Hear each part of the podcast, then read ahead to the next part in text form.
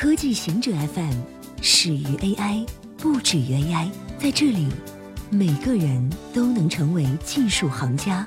欢迎收听科技行者固定点，我们为您甄选更快、更即刻的全球科技情报。微信封杀第三方框架，导致用户微博抗议。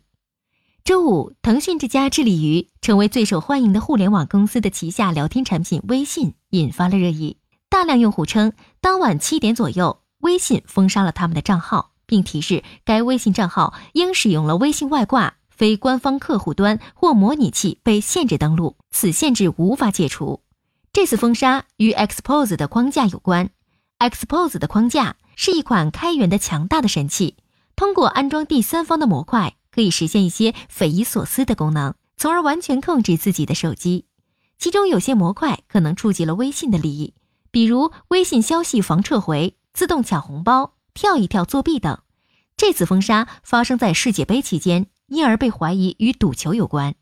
需要注意的是，Xpose 的框架并非所谓的外挂，著名的开源隐私管理器 Xprivacy 等应用也依赖于 Xpose 的框架。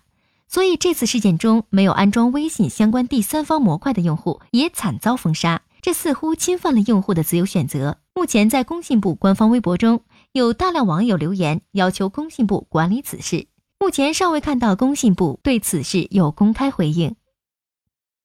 霍金安葬在牛顿和达尔文身边，英国著名理论物理学家霍金的骨灰本周五被安葬在西敏寺。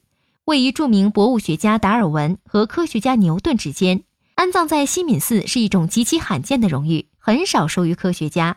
在霍金之前，最后两位安息在西敏寺的科学家分别是1937年的原子物理学家卢瑟福和1940年的汤姆森。霍金于今年三月去世，享年76岁。他写了多本非常受欢迎的科普著作。欧洲航天局 （ESA） 将把他的声音发射到太空。为什么年轻一代的 IQ 得分在下降？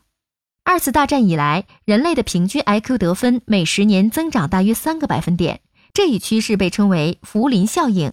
但根据挪威研究人员的研究，这一上升趋势已经停止。从出生于1975年的这一代起，IQ 得分出现了下降。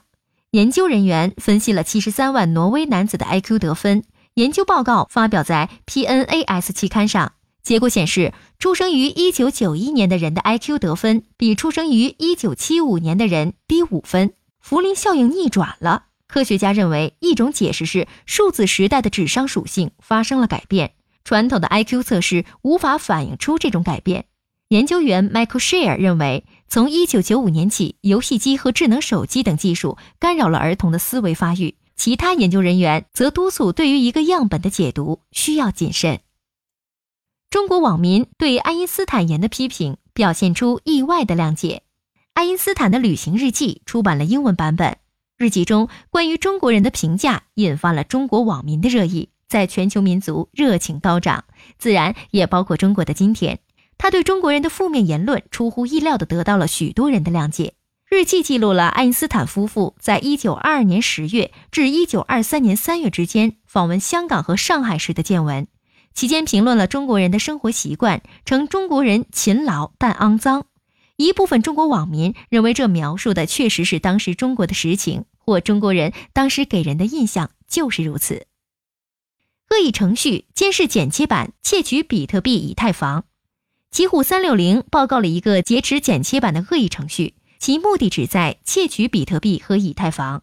恶意程序被命名为“剪切板钱包抢劫犯”。感染了超过三十万台 PC，可能主要发生在中国。这个恶意程序会拦截 Windows 剪切板程序中的内容。众所周知，比特币或其他数字货币的钱包地址都是随机数，用户不可能记住，因此都是通过拷贝、粘贴的方式进行交易。